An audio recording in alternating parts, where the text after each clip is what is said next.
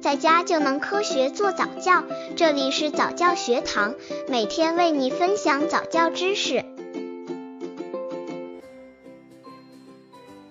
一个月宝宝早教亲子游戏三，和宝宝玩拍手的游戏。这个游戏促进手部运动，控制情感能力。常和宝宝玩拍拍手的游戏，能够活动宝宝的四肢，锻炼宝宝的手，不仅能促进宝宝肌肉和运动智能的发展，也能促进人的整体智慧的发展。同时，爸爸妈妈在平常的照顾中如何触摸宝宝，也会影响宝宝的成长。宝宝控制情感的能力，由其早期的经历和对成人的依恋所决定的。这个游戏怎么玩？在宝宝睡觉醒来后，让宝宝舒适的靠在身上。举起宝宝的两只手，在宝宝视线正前方晃动几下，引起宝宝注意手。一边哼唱儿歌，一边轻轻拍动、摆动宝宝的小手，让宝宝的视线追随手的运动。比如念着小手小手拍拍，小手小手摇摇，小手小手摆摆，小手小手跑得快。念到跑得快的时候，以稍快的速度将宝宝的双手平放到身体两侧。玩这个游戏时，妈妈的服装要柔软，最好不要有扣子，以免划伤宝宝或给宝宝造成不适。注意玩的时间不要太长，要以宝宝开心、舒适为前提，每次重复两三次即可。如果宝宝烦躁或有点不舒服的现象，应该及时调整或者终止游戏。这个游戏也可以同爸爸来参与，爸爸重复以上的动作，但一定要注意动作的幅度和力度。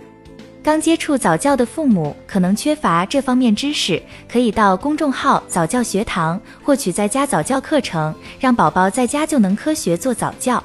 一个月宝宝早教亲子游戏四手指偶行军，这个游戏锻炼视觉互动性。新生儿的视力现在还比较有限，不过虽然宝宝似乎看不到远一点的事物，但是如果把东西放到宝宝的视力范围内，距离宝宝的脸二十至三十八厘米之间，宝宝就会突然张大眼睛。这是一种生存技能。宝宝出生后需要寻找食物，当妈妈给宝宝喂母乳时，这个距离正好是他的脸和你的脸之间的距离。用这个简单的手指偶游戏，可以拓展宝宝的视觉技能。这个游戏怎么玩？让宝宝躺在床上，或者把宝宝放在一个倾斜的蛋乐椅上，把买的或自己做的手指偶套在手指指尖上，慢慢移动指尖，进入宝宝的视线后停下来，让宝宝看清楚，然后轻轻地跟宝宝说话，把戴的每一个手指偶都介绍给他，简单的说说就可以了，比如你好，我是奶牛宝宝等。每个手指偶说话的时候，都要把手指向前弯，让手指偶对着宝宝鞠躬。说完一句停一下，就好像是在等宝宝回答一样，然后再继续宝宝和手指偶之间这种一边倒的对话。最后让手指偶排着队，上下晃动着离开宝宝的视线。